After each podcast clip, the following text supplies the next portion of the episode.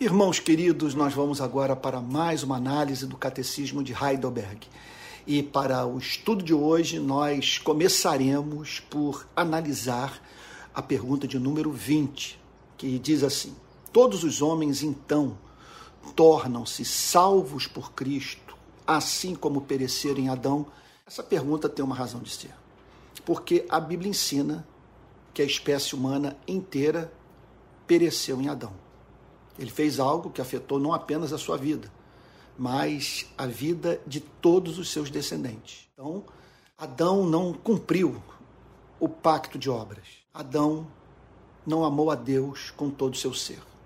Não viveu uma vida agradável aos olhos do seu Criador. Fez aquilo que era irracional, injusto, pecaminoso. Ao enviar o segundo Adão, o seu único filho, a fim de reverter o estrago causado por Adão, é, e entendo Jesus Cristo saindo vitorioso, onde Adão foi derrotado, uma vez que a palavra de Deus nos ensina que o Senhor Jesus amou o Pai com todo o seu ser e ao próximo como a si mesmo. Ele cumpriu o pacto das obras. Sendo assim, todos os homens e mulheres serão salvos, da mesma forma que, em razão da transgressão de Adão, foram considerados culpados por Deus. A resposta do catecismo de Heidelberg é a seguinte: não.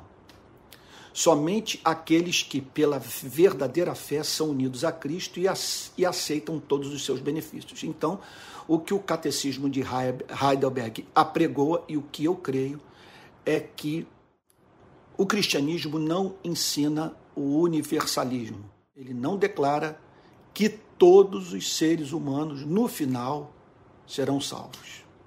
A Bíblia não ensina isso. Então, somente serão salvos aqueles que, pela verdadeira fé, somente serão salvos aqueles que, pela verdadeira fé, são unidos a Cristo e aceitam todos os seus benefícios. Vamos analisar essa declaração, que ela é muito importante, é central para a nossa compreensão da soteriologia, daquele conjunto de doutrinas referente ao tema da salvação. Somente aqueles que.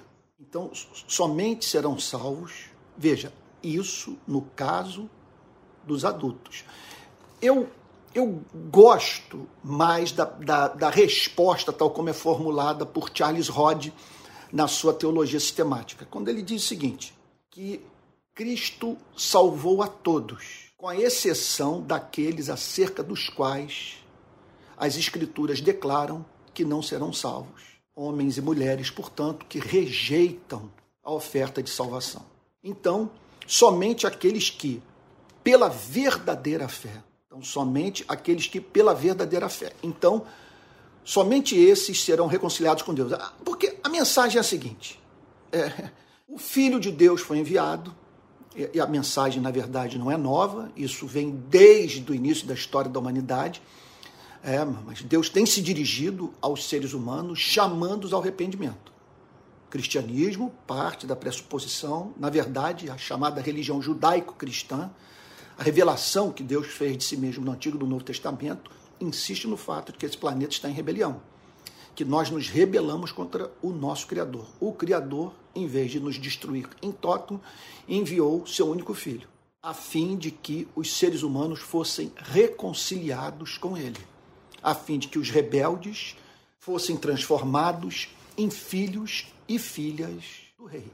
Então, a, o catecismo de Heidelberg declara que somente esses que pela verdadeira fé, vamos lá, é muito importante que esse ponto seja frisado. Pela verdadeira fé, o catecismo parte da pressuposição de que existe uma fé espúria. Guarde isso. Para cada obra do Espírito Santo, obra autêntica, verdadeira, fruto do eterno propósito de Deus, há uma falsificação satânica. Então, existe a verdadeira segurança da salvação e existe a falsa segurança da salvação. Existe o verdadeiro arrependimento, existe a falsa experiência de arrependimento. E existe a verdadeira fé e a fé espúria. Então, aqui está o catecismo dizendo que somente aqueles que, pela verdadeira fé, somente esses que pela verdadeira fé são unidos a Cristo e aceitam todos os seus benefícios. Então, o que caracteriza a verdadeira fé? Em primeiro lugar, a verdadeira fé nos une a Cristo. A verdadeira fé nos conecta a Cristo. Essa é uma doutrina muito pouco conhecida da maioria dos evangélicos que eu conheço, que é a doutrina da união mística dos cristãos com Cristo. Pela fé, nós somos unidos a Cristo. Então a Bíblia usa algumas metáforas para nos ajudar a entender o ponto. Então, nós somos unidos a Ele tal como uma mulher é unida ao seu marido no ato do casamento. Nós estamos unidos a Ele tal como é os tijolos que fazem parte de um templo. Então nós somos as pedras desse templo. A Bíblia ensina isso.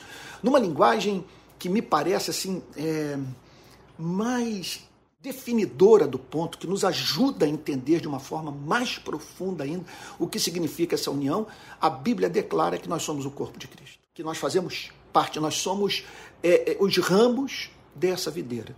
Por estarmos unidos a Cristo, nós morremos com Cristo na cruz.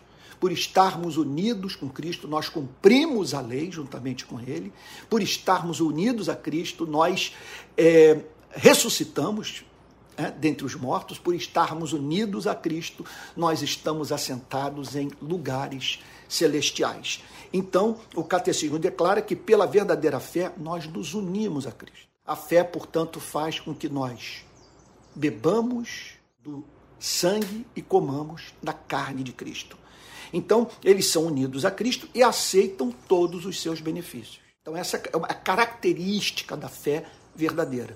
Ela faz com que o ser humano seja unido a Cristo, se torne parte de Cristo e aceita. Essa é uma característica essencial da fé. A fé não é mais do que acreditar na existência de Deus. É também muito mais do que acreditar na historicidade de Cristo. Fé significa aceitar os benefícios de Cristo. Fé significa chamar Deus de verdadeiro.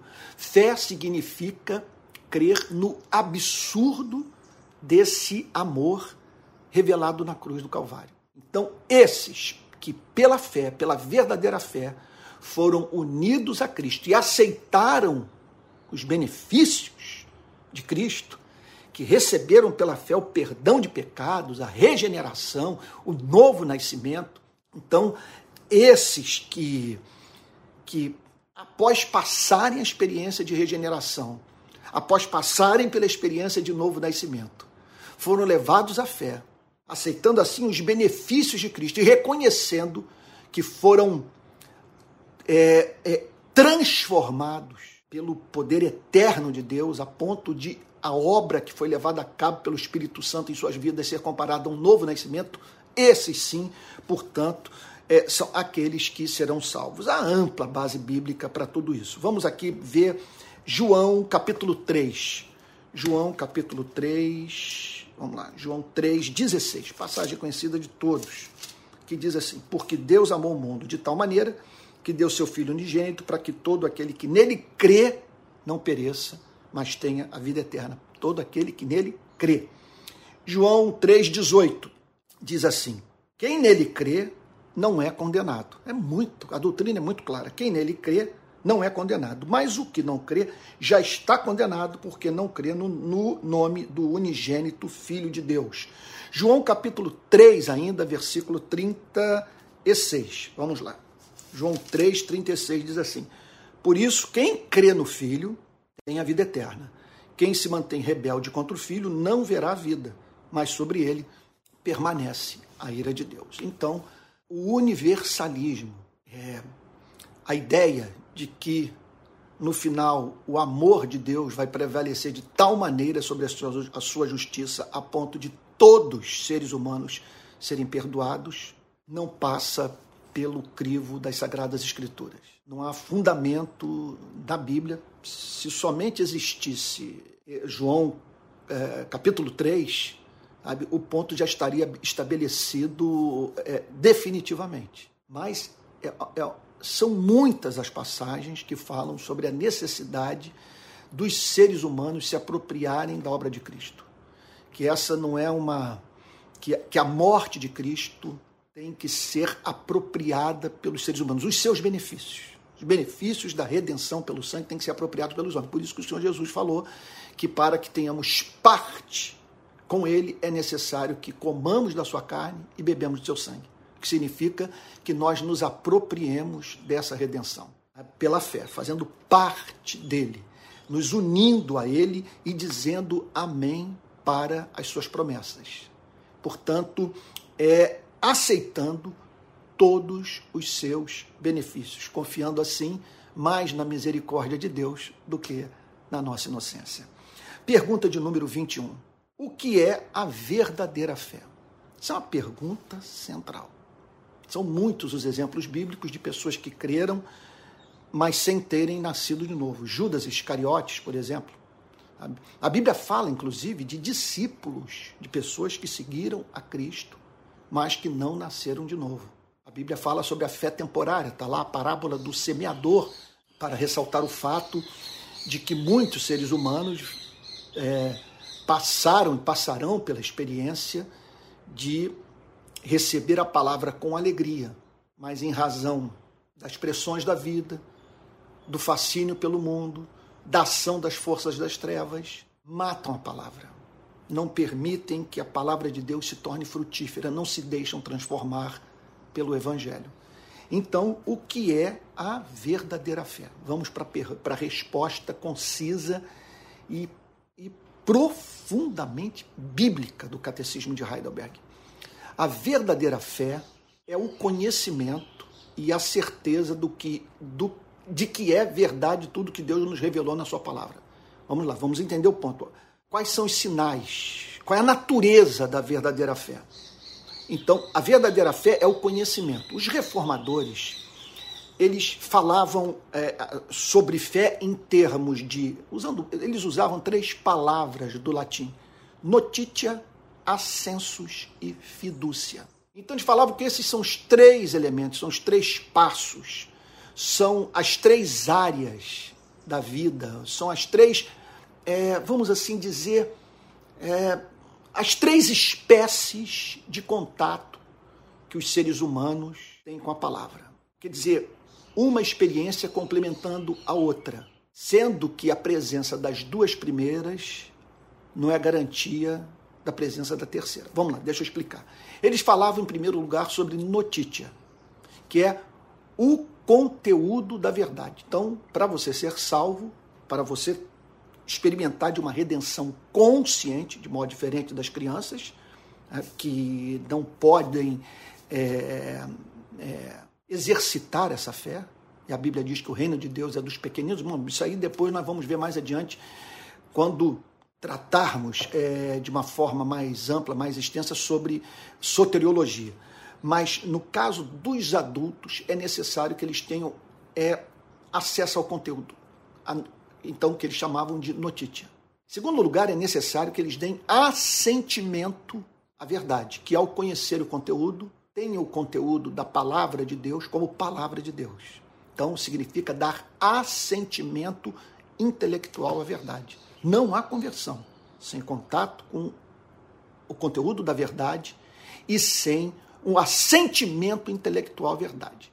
Contudo, os reformadores, ao olharem para a Bíblia, para olharem para a experiência dos seus é, contemporâneos, chegaram à seguinte conclusão: que é possível a pessoa ter acesso ao conteúdo, ter o conteúdo como verdadeiro e não nascer de novo. O que vai, o que vai é, sacramentar, o, o, o que vai tornar essa experiência de conversão autêntica é esse elemento de fidúcia, de crença, de fidelidade, de certeza de que Deus é verdadeiro. A, melhor palavra talvez seja confiança.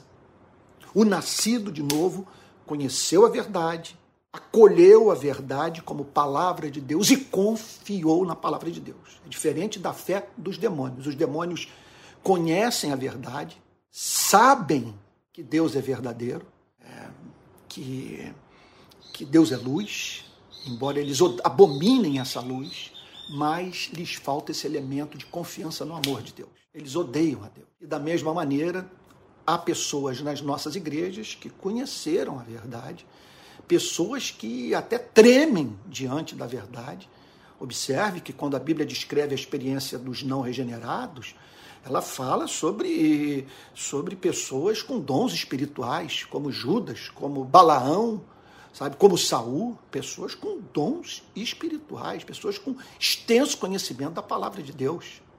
Olha lá os fariseus, conhecedores profundos da palavra de Deus, do ponto de vista do seu conteúdo. Olhe para os demônios. Foram os primeiros a chamar Jesus de filho do Deus Altíssimo. Então, até oração, a Bíblia diz que pode fazer parte da experiência de uma pessoa que não nasceu de novo. Essa pessoa pode ser encontrada cantando, essa pessoa pode ser vista pregando. O que vai, o que, o que, o que vai é, é, tornar essa experiência autêntica, o que aquilo que só é experimentado pelo regenerado, é isso que a confissão fala. Sabe que o que é o, perdão, o catecismo de Heidelberg declara, a verdadeira fé é o conhecimento, primeiro envolve conhecimento, por isso que nós temos que pregar o evangelho para os que não conhecem a Cristo, conhecimento e a certeza é a convicção de coração de que é verdade tudo que Deus nos revelou na sua palavra. Tudo começa aí. Eu conheço o conteúdo e declaro que o conteúdo é verdadeiro. O que é verdadeiro? O que Deus revelou na sua palavra. Então, o Evangelho é o que está revelado na palavra de Deus. Nesse ponto, nós temos que nos esquecer de filosofia, de tradição, do, sabe, da palavra do, do, do, do pregador, do teólogo, do pastor, é, que nós mais estimamos. Nós temos que ficar com as sagradas escrituras, o chamado é para nós crermos no Evangelho. E o conteúdo do Evangelho está registrado na Bíblia. Então, é, essa é a natureza da fé verdadeira: conhecimento, certeza de que é verdade tudo que Deus revelou em Sua palavra. É também a plena confiança de que Deus concedeu, por pura graça, não só a outros, mas também a mim, a remissão dos pecados. Veja só, esse elemento é central. Na primeira parte desse parágrafo, o catecismo declara o seguinte: que primeiro nós temos que conhecer a verdade Segundo lugar, nós temos que dar assentimento intelectual à verdade. Dizer que a palavra de Deus é verdadeira. Quer dizer, o cristão é alguém que parte da pressuposição de que Deus se revelou. E Deus se revelou na sua palavra. O cristão é alguém que leu o conteúdo do Evangelho, leu a palavra, ouviu a mensagem de Cristo e foi levado a dizer: Isso é verdade. Isso é autêntico. Isso procede de Deus. Quando a Bíblia é lida, eu vejo claramente que Deus está falando comigo. Contudo, contudo, repito, essa é a experiência dos demônios. Então, que conhecem a verdade, mas eles não se deliciam com a verdade, não têm prazer da verdade, não têm deleite na verdade, não vem excelência da verdade, a verdade não os comove. Então, é também a plena confiança, olha o elemento de fidúcia, Olha o elemento de confiança. É também a plena confiança. Eu não apenas conheço o conteúdo, eu não apenas digo que o conteúdo é verdadeiro. O que eu, eu, eu também afirmo a partir das minhas entranhas é que Deus é verdadeiro, que Deus é confiável, que Deus realmente ama os que não são dignos, que Ele de fato se esquece das nossas transgressões que na cruz ele considerou a morte de Cristo a minha morte. Que quando Jesus disse a minha comida consiste em fazer a vontade daquele que me enviou e realizar a sua obra, e após isso ele foi encontrado no Getsemane, aceitando beber o cálice, a fim de poder redimir a sua igreja, que o Pai considerou que essa, que essa obediência é a minha obediência, é a sua obediência que nós estamos unidos a Cristo. Então, Veja, da mesma forma que estávamos unidos a Adão. E, e que, e, portanto, essa é a razão pela qual o que ele fez afetou todos nós. A Bíblia nos ensina isso. Sabe? A Bíblia ensina com muita clareza, especialmente em Romanos capítulo 5. É também a plena confiança de que Deus concedeu por pura graça. Então, é confiança em quê? Que Deus fez uma oferta aos seres humanos por pura graça. Que, então, portanto, essa fé tem como, tem como elemento central a convicção de que Deus é capaz de acolher aquele que um dia saiu de casa sem pedir a Deus e que retornou para o lar em arrependimento, em arrependimento e fé, a fim de receber o abraço. Então, a verdadeira fé significa, tem como característica, é, confiar em Deus, de que Ele, por pura graça, sem mérito algum, sem que os seres humanos fossem dignos de se tornar partícipes, de se tornar partícipes dessa salvação. Veja só, que por um ato de pura graça, não só a outros, não só os demais irmãos na fé, mas também a mim. Então é uma apropriação pessoal. É alguma coisa que deve ser buscada por você e por mim. E se você ainda não tem essa experiência da certeza da redenção, você deve procurar com todo o seu ser. Eu diria que hoje, olha, se você tivesse procurado um médico, eu vivi essa experiência no passado. Eu procurei o um médico, ele olhou lá para o resultado do meu exame de sangue e disse o seguinte: olha, você tem 50% de chance de estar com câncer de próstata. Eu corri atrás. Eu fiz um outro exame que apresentou o mesmo resultado e e só obtive certeza de que eu não havia feito um câncer de próstata depois de ter me submetido a um, a um exame de ressonância magnética. O médico olhou para aquilo e falou: seu exame aponta para o fato de que você não tem câncer. E aí sim eu pude descansar. Ora, se ao ler um parágrafo como esse, eu chego à conclusão de que não estou certo da minha redenção. Porque olha o que, que ele diz, olha o que, que o catecismo declara com base na Bíblia. Não só a outros, mas também a mim. Se eu não me vejo como objeto desse amor gracioso, eu devo buscar a experiência da segurança da salvação com todo o meu ser. Veja, isso não significa que você não seja salvo. Aliás, eu diria o seguinte: quem se preocupa com isso está dando uma evidência de que nasceu de novo. Porque o que caracteriza o, o, o, o falso convertido é essa falta de incômodo, de interesse pelo tema. Ele nem se preocupa com isso. Ele, ele, ele, simplesmente, essa indagação, ele não cogita esse tipo de coisa. Será que eu não faço parte da comunidade dos redimidos? Será que eu não sou um filho de Deus? E muitas vezes os cristãos, os mais conscienciosos, têm esse tipo de preocupação. E são privados, pelos mais diferentes motivos, da segurança da salvação. Então, não estou dizendo para você buscar uma salvação, necessariamente uma salvação que não possui.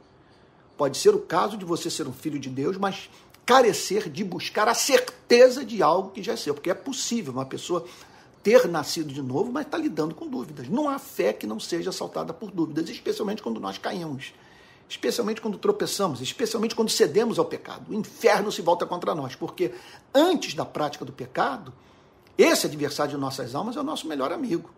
Ele diz que nós estamos sendo severos de, de, demais conosco mesmo. Ele diz que nós estamos nos tornando legalistas, que nós não compreendemos ainda a graça de Deus e que nós vamos enlouquecer. Daqui a pouco nós vamos parar num sanatório psiquiátrico, vamos precisar fazer análise e, e por aí vai. E aí você cede, depois do momento que você cede aquilo que é repudiado pela palavra de Deus, ele se transforma no seu pior inimigo, a ponto de dizer que, diante do que você fez, está evidente o fato de que você nunca nasceu de novo, que você é um hipócrita. E não há um texto das Sagradas Escrituras que diga que o nascido de novo não tropeça. Não há um texto das Sagradas Escrituras que declare que o nascido de novo não tropeça uma, duas, três, quatro vezes no mesmo pecado. Há um texto da Bíblia que diga isso. Que uma vez que você tenha nascido de novo, você está livre de conflitos morais, de tentações, de imperfeições, de quedas. Okay? Então, agora, é, o, que eu, o que eu digo para você, o que, eu, o que eu digo é que você deve procurar essa certeza. Pode ser o caso, repito, de você não ter nascido de novo. Pode ser o caso de você ser um filho de Deus. Agora, de uma forma ou de outra, você tem que buscar essa certeza. Então, por pura graça, não só a outros, mas também a mim, a remissão dos pecados. Então, o, o, qual, é o, qual é o conteúdo da fé? A fé a fé é a firme confiança no amor gracioso de Deus revelado na cruz, que habilita ao que creu a receber remissão de pecados, dos seus pecados serem remidos, da sua dívida ser paga. Dessa pessoa, portanto, ao ver Moisés descendo do Monte Sinai com as tábuas da lei, não tremer. Essa pessoa, ao ler o Decálogo, os Dez Mandamentos, ou ao se deparar com o conteúdo dos dois grandes mandamentos, que resumem tudo, os dois grandes mandamentos da lei, amar a Deus e amar ao próximo, essa pessoa não se desespera. Essa pessoa não perde a esperança. Ela crê no absurdo, no, no absurdo da revelação desse amor que apaga as nossas transgressões e que leva a Deus a nos tratar como se fôssemos justos. Isso é impressionante. Ele conversa com os seus filhos como se esses não tivessem pecado. E quando ele os vê apontando para as suas promessas, pedindo pelo cumprimento delas em suas vidas, Deus não vê, não vê esses filhos como rebeldes que praticaram a iniquidade da qual Deus não pode se esquecer. Ele lida com essa oração que aponta para as promessas. Ele lida com esses desabafos que os cristãos fazem nas horas de provação, como se esses jamais tivessem pecado. Isso é impressionante.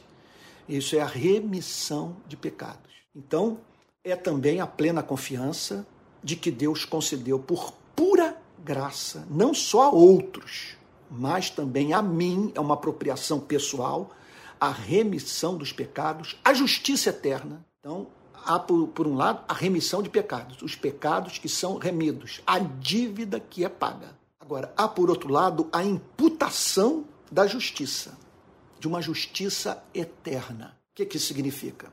Que quando os meus pecados são remidos, o meu débito é cancelado.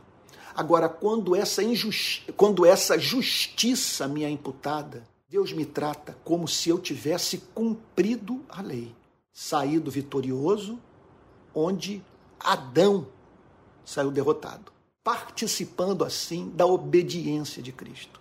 Então, justiça eterna significa o seguinte: Moisés vir na minha direção, me mostrar as duas tábuas da lei e eu dizer para ele que os meus olhos estão fixos na cruz do Calvário, que eu tirei os olhos da força dos ventos é, da, do impacto das ondas no barco da minha vida e os coloquei no Salvador. Eu não ouço mais o irmão mais velho. Eu estou na festa, é, participando da celebração do, re, do reencontro com o Pai, ouvindo a sua canção de amor. E surdo para Moisés. Não estou dizendo que Moisés não seja servo de Deus. Não estou chamando Moisés de agente do diabo que eu estou ressaltando o fato é que no mini, o ministério de Moisés tem como fator proeminente esse elemento de lei, de, de apresentação das exigências da lei com vistas à salvação dos seres humanos. Então, pela graça de Deus, porque eu fui objeto dessa justiça que me foi imputada, porque pela fé, eu creio que Deus me trata como se eu tivesse cumprido a lei. Eu não ouço Moisés, não ouço minha consciência, não ouço padre, não ouço pastor, não ouço Satanás, não ouço o juízo final, não ouço é, a cultura legalista, sabe, é, fomentadora de neurose. Eu ouço a voz do Pai que diz: Este meu filho estava morto e reviveu, estava perdido e foi achado. Não me importa por onde andou, que me, por onde ele andou, o que me importa é que ele voltou para casa. Então ele diz assim, o, o catecismo, mas também a mim, a remissão de pecados, a justiça eterna e a salvação, que é uma coisa mais ampla. A salvação é, é o vocábulo é, é, que fala de todos os aspectos é, dessa obra redentora. A salvação, então, ela fala sobre a remissão de pecados, a salvação, a salvação fala sobre a justiça imputada, sobre o processo de santificação, sobre a emancipação do pecado, sobre a posse plena da vida eterna. Então, essa, então o que é a fé? A plena confiança de que Deus concedeu por pura graça, não só a outros, mas também a mim, a remissão dos pecados, a justiça eterna e a salvação Agora, somente pelos méritos de Cristo. Somente pelos méritos de Cristo. Pelo que Cristo fez. O que é que Cristo fez? Cumpriu a lei. Viveu uma vida de amor. Glorificou o Pai. Amou o próximo como a si mesmo. A ponto de dar sua vida por ele. E mais do que isso, morreu pelos nossos pecados. Foi espancado, foi moído, foi torturado, foi executado, a fim de que obtivéssemos remissão de pecado, a fim de que a dívida que contraímos pudesse ser paga. Então a fé tem como característica é, é esse, é, esse fundamento: remissão de pecados, imputação da justiça, salvação, tem como base os méritos de Cristo, não por obras, para que ninguém se glorie. Então veja, portanto, que quando uma pessoa diz que crê em Deus, a gente vê isso muito em político profissional, especialmente em período de eleição. Ele sabe que ele precisa do voto conservador, do voto religioso para se eleger. Então se, ap se apresenta como alguém que crê. Agora vai perguntar qual é o conceito que ele tem de Deus. E você perceberá que o Deus em que ele crê é muito diferente do Deus que nós cristãos amamos e servimos. E não apenas isso. Vai perguntar para ele sobre a relação dele com Cristo. O que o leva a acreditar que seus pecados foram perdoados, se é que ele tem essa noção de pecado perdoado, se é que ele, ele vê a vida dessa forma, em termos de, de, de, de, de um pecador que precisa se tornar objeto do amor redentor de Deus. Sabe, você perceberá que muitos deles não sabem nada sobre justiça imputada, remissão de pecados, salvação com base nos méritos de Cristo. E aí o catecismo completa esse parágrafo extraordinário declarando o seguinte: o Espírito Santo opera essa fé em meu coração. Isso é importante. A fé é dom, é algo que Deus nos dá. Por isso que o Evangelho é apresentado aos seres humanos e uns creem e outros não creem. Para que uma pessoa creia, é necessário que ela seja habilitada pelo Espírito Santo a crer. Então, para que uma pessoa chegue ao ponto de dizer a palavra de Cristo é verdadeira e eu confio na sua promessa que pela fé nele eu recebo remissão de pecados, imputação da justiça, salvação final. Então, para uma pessoa chegar ao ponto de fazer uma confissão como essa, é necessário que o Espírito lhe conceda a fé. O Espírito opera essa fé em meu coração. Veja só, não apenas na minha mente. Primeiro, eu tenho contato com o conteúdo. Eu dou assentimento intelectual ao conteúdo. Eu digo que o conteúdo do Evangelho é verdadeiro mas a fé só é consumada, a salvação só se torna real quando eu confio no amor gracioso de Deus revelado na cruz. Então o Espírito Santo opera essa fé em meu coração. Se a fé não for operada no coração, se eu não confio de coração, não nasci de novo. Então o Espírito opera essa fé em meu coração por meio do Evangelho. Primeiro, o Evangelho tem que ser pregado. E enquanto eu ouço o Evangelho, o Espírito Santo decodifica para mim.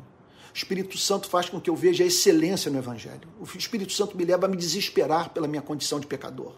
O Espírito Santo me faz crer que essa justiça é justa, é amável, é perfeita, é excelente, que atende a todas as minhas necessidades espirituais. Que uma mensagem magnífica como essa só pode ter sido revelada por Deus, que os seres humanos não teriam condição de inventar uma religião como essa. Então, é o Espírito Santo que opera essa fé em meu coração por meio do Evangelho, porque a fé vem pelo ouvir e ouvir a palavra de Deus. Vamos ver alguns versos que, é, que confirmam tudo isso. Vamos lá para Romanos capítulo 4, versos 20 e 21. Romanos capítulo 4, versos 20 e 21. Vamos agora ver a Bíblia confirmando tudo isso que a confissão de, West, de oh, confissão de Westminster, o catecismo de Heidelberg nos ensina. É, então vamos lá, Romanos capítulo 4, verso 20, diz assim: Não duvidou por incredulidade da promessa de Deus, falando de Abraão, mas pela fé se fortaleceu, dando glória a Deus, estando plenamente convicto de que Deus era poderoso para cumprir o que havia prometido. É é, esse é essencial na experiência verdadeira de fé, esse elemento de, de confiança. Vamos agora para vamos agora para um outro texto, é, Romanos 5:1. Romanos 5, verso 1. Justificados, pois, mediante a fé, temos paz com Deus por meio de nosso Senhor Jesus Cristo. O texto é claro. Essa justiça que recebemos, que nos é imputada, veja só, é, dela nós nos apropriamos pela fé. Pela fé nós temos paz com Deus. Pela fé termina o conflito entre a criatura e o Criador. Então, é o fim é, da rebelião. É o rebelde depondo armas e sendo pela fé tornado filho de Deus. É, vamos agora para um outro texto, Romanos 10, 10. Romanos 10, 10. Diz assim: Porque com o coração se crê para a justiça, e com a boca se confessa a palavra da salvação. Se confessa para a salvação, perdão. Porque com o coração se crê para a justiça e com a boca se confessa para a salvação. Mais uma passagem que confirma que esse parágrafo, esse parágrafo da, do catecismo de Heidelberg é a pura expressão da teologia do Antigo e do Novo Testamento. Romanos 10, 10, Efésios 3, 12. Vamos lá para Efésios capítulo 3, versículo 12. Diz assim: Em Cristo temos ousadia e acesso a Deus com confiança mediante a fé nele. É isso. É o crer que, apesar de imundo, eu, pela fé, fui purificado pelo sangue de Jesus e, portanto, posso comparecer perante o, o, o trono de Deus vestido de maneira adequada. Vestido com as vestes que Cristo providenciou para mim. Vestes de justiça. Louvado seja o nome do Senhor. Olha, há um mundo de passagem aqui. Eu sugiro depois que você examine por conta própria, tá bom? Se você ainda não tem o texto do, do Catecismo de Heidelberg, vai na internet, digita lá Catecismo de Heidelberg, você vai ver esse parágrafo, você vai ver as passagens mencionadas e poderá, assim, portanto, em contato com esses versos, certificar de que esse parágrafo é a pura expressão da teologia do Antigo e do Novo Testamento. Tá bom? É isso aí. Vamos agora para a pergunta de número 22. Pergunta de número 22. Em que um cristão deve crer? Resposta: Em tudo que nos é prometido no Evangelho. Então, é chamado é para nós crermos exclusivamente no Evangelho, na Boa Nova. Porque essa mensagem é chamada de Boa Nova? Porque nos foi apresentado um Deus santo, que nos fez a sua imagem e semelhança e que pediu de nós a reprodução da sua vida, que vivêssemos em amor, que pediu de nós o que é justo, o que é belo, o que é razoável. Fomos encontrados, contudo, virando as costas para Ele nos rebelando contra ele, o tendo como arbitrário, fazendo pouco caso da sua existência e em guerra uns com os outros. E o pior, essa lei que foi revelada a nós e que você não precisa conhecer Bíblia para ter acesso ao, teu, ao seu conteúdo, uma vez que todos nós nascemos, de certa forma, com uma Bíblia dentro de nós. Nós não nascemos com a noção do Evangelho, mas com a noção da lei, sem a mínima dúvida. Nascemos com a noção de certo e de errado e isso faz parte da nossa imagem e semelhança. Então, nós conhecemos aquilo que Deus prescreve para nós. Aliás, esse é o motivo de nós nos apavorarmos, a ideia de estarmos na Sua presença. Porque nós conhecemos a Sua verdade, sabemos que não praticamos a verdade, e não apenas isso. Não é que conheçamos, veja só, o, o ponto não é que conhecemos a verdade e não praticamos a verdade. A maior loucura de todas é que nós prescrevemos para o próximo essa mesma verdade. Nós exigimos das pessoas o que Deus exige de nós e que nós não praticamos. Então, o Evangelho, a palavra de Deus diz que vai chegar um dia em que nós vamos ouvir a nós mesmos. E nós vamos nos ouvir exigindo das pessoas retidão e querendo que malfeitores sejam punidos. E aí uma pergunta nos será feita: o que você tem a dizer sobre a forma como viveu à luz do que você passou a vida inteira exigindo das pessoas. É desesperadora a, a, a ideia de que um dia nós vamos ter que viver uma experiência como essa. Por que, que o Evangelho é boa nova? Porque ele anuncia que Deus enviou o seu Filho para reconciliar os rebeldes consigo mesmo. Que esse Deus é capaz de nos perdoar pela nossa hipocrisia.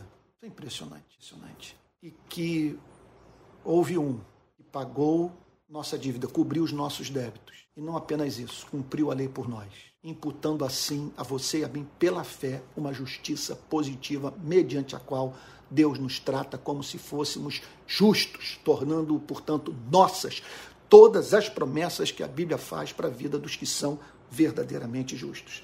Então, em que devemos crer? Em tudo que nos é prometido no Evangelho.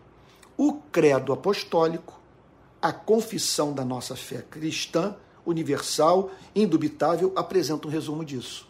E aí então a, o Catecismo de Heidelberg se faz valer desse documento, tão estimado por católicos e protestantes, o Credo Apostólico, que nos primórdios da vida cristã, da, da, da vida da igreja, pós a vinda do Messias, sintetizou os principais artigos de fé das Sagradas Escrituras. Então, olha lá, o que dizem os artigos desse credo?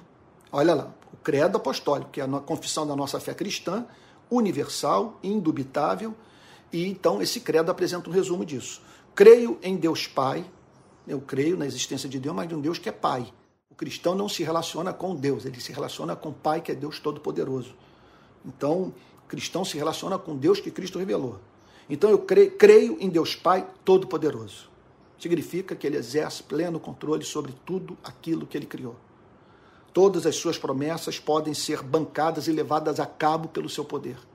Então, ele faz tudo aquilo que ele quer fazer. Essa que é a verdade. Então, eu creio em Deus Pai Todo-Poderoso. Ao falar que o Deus Pai é todo-poderoso, é, o, o credo apostólico, com base na Bíblia, está harmonizando a majestade, a realeza, o poder com a doçura, com a bondade, com a ternura.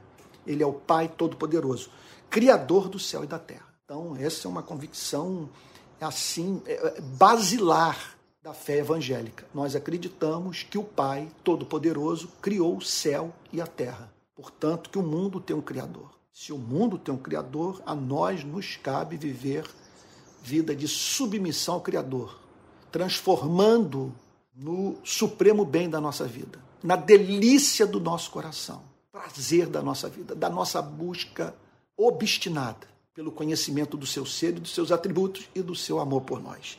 Então ele é o criador do céu e da terra. Então, em Jesus Cristo, seu único filho, nosso Senhor, nós cristãos não separamos jamais a palavra Deus da palavra Cristo. Nós cremos no Deus Pai, todo-poderoso, criador do céu e da terra, que se revelou em Jesus Cristo, seu único filho, o nosso Senhor. E que foi concebido pelo Espírito Santo, nasceu da Virgem Maria então, essa, o credo apostólico ele é trinitário.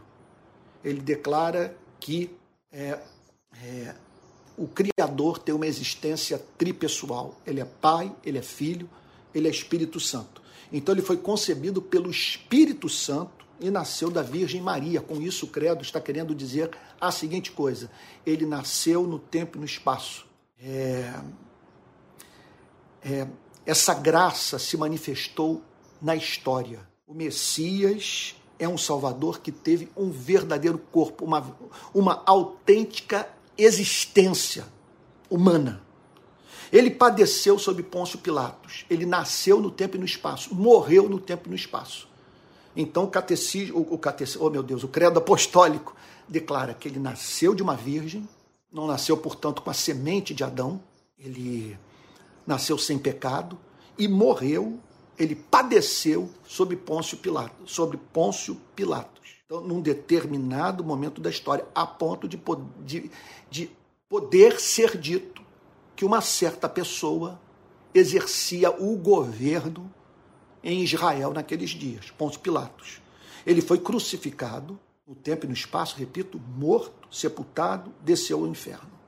Então, ele foi crucificado pelos nossos pecados, ele morreu literalmente foi sepultado, desceu ao inferno. É, é, há muito debate sobre o significado desse descer ao inferno. Eu faço parte daquele grupo de pensadores reformados, de teólogos reformados. Então, deixa eu falar assim de uma forma mais assim é, mais condizente com a minha com meu nível intelectual. Eu faço parte daqueles é, que creem na teologia reformada e que declaram que esse desceu ao, ao, ao inferno ele, significa que ele veio a esse planeta, ele veio para esse mundo, ele provou a morte. Não estou aqui com isso, não acredito eh, na, na interpretação do catecismo de Heidelberg ou dessa, das passagens bíblicas que falam sobre é, do texto bíblico lá de, da, da, da, da, epístola de Pedro que fala sobre essa descida ao inferno. É, não acredito que ele desceu ao inferno para salvar as almas que estavam no purgatório. Ele provou a morte.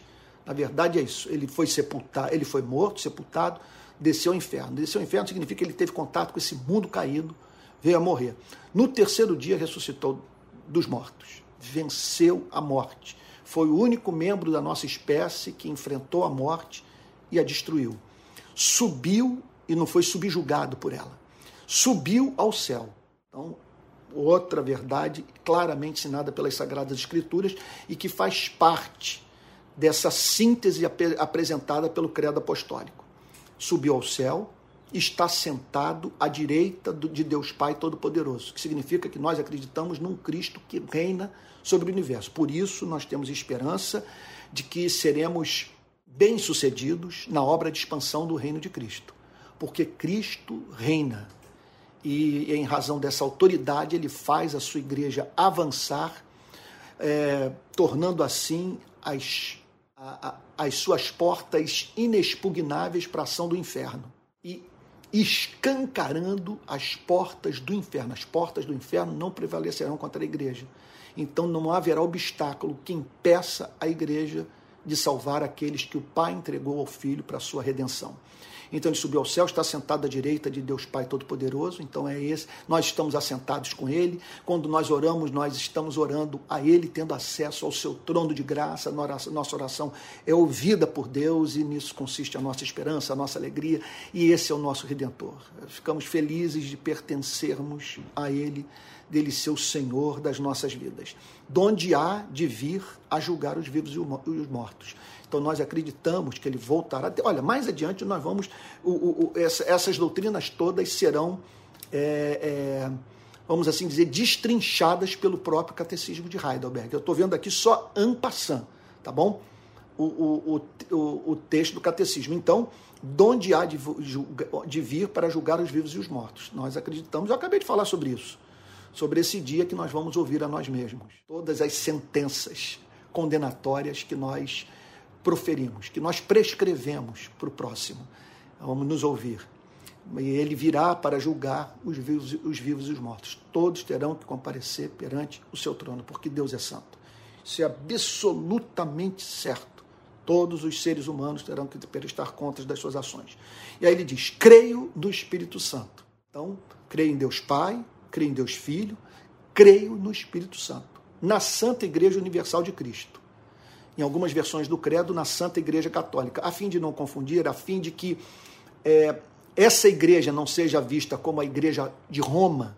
Houve, portanto, essa alteração no texto que diz na Santa Igreja Universal de Cristo. É uma igreja que não está circunscrita a nenhuma igreja local, a nenhuma denominação. É uma igreja composta por homens e mulheres espalhados por todo o planeta Terra. É uma igreja, portanto, universal. Mais adiante nós vamos ver sobre isso com mais clareza. Então eu creio no Espírito Santo na comunhão dos santos, na importância dos cristãos se amarem e, e, e, darem uma prova sociológica da existência de Deus mediante esse amor. É uma comunhão que não, não deve representar apenas um ideal a ser seguido, ela é um fato se somos cristãos, somos membros do corpo de Cristo e membros uns dos outros. Então há essa comunhão, a comunhão dos santos, dos redimidos. Essa é uma boa definição de igreja. O que é a igreja? A igreja é a comunidade dos santos. A igreja é a comunidade dos que mantêm comunhão uns com os outros, por meio de nosso Senhor e Salvador Jesus Cristo. É a comunidade dos santos e que, por serem santos, conseguem divisar beleza, excelência, amabilidade na vida dos seus irmãos na fé, por mais imperfeitos que eles sejam. Então, creio no Espírito Santo, na Santa Igreja Universal de Cristo, na comunhão dos santos, na remissão dos pecados, que os meus pecados, os nossos pecados são remidos pelo sangue de Cristo, na ressurreição do corpo, que um dia esse corpo de humilhação, esse corpo limitado, esse casebre no qual eu habito, vai ressurgir, que eu receberei um corpo glorificado, é adaptável a vida no céu, na Nova Jerusalém e na vida eterna, que é uma vida para sempre, mais do que uma vida para sempre, é uma vida absolutamente excelente, amável, é uma vida livre das limitações do corpo, é uma vida livre das tentações, dessa divisão é, do espírito com o coração humano, que a carne milita contra o espírito, o espírito contra a carne, porque são opostos entre si, para que porventura não façais o que seja do vosso querer. Isso vai acabar naquele dia. Então é isso. No próximo domingo nós vamos começar a análise do credo apostólico e conhecendo assim o que de mais basilar existe na nossa fé, que eu diria inegociável. Não dá para negociar um artigo sequer do credo apostólico. Eu espero que Deus tenha sido que, que Deus tenha sido misericordioso comigo nessa nesse domingo e ajudando-me a ter falado com o mínimo de clareza e edificado sua igreja, edificado sua vida. Entendo o ponto. Nós estamos estudando esse documento. Tem quase 500 anos de história, que tem servido para edificação de cristãos reformados no decorrer dos séculos nas mais diferentes nações. Então, estou usando esse documento para deixar claro que não estou inventando religião. Estou falando aquilo que já foi falado, que tem sido falado e que continua a ser proclamado. E tudo isso para que você conheça a doutrina, para que você pense com categorias bíblicas, para que você veja bíblicas, é para que você veja a vida à luz do evangelho e regule a totalidade da sua existência ao conteúdo da verdade revelada. Olha, é condição indispensável para que vivamos um cristianismo rico, que conheçamos a doutrina. Amarás o Senhor teu Deus com toda a tua alma, com toda a tua força, com todo o teu entendimento. E é isso que nós estamos fazendo, amando a Deus com o nosso entendimento, procurando conhecer a verdade a fim de que essa verdade se transforme em fundamento e motivo da nossa adoração.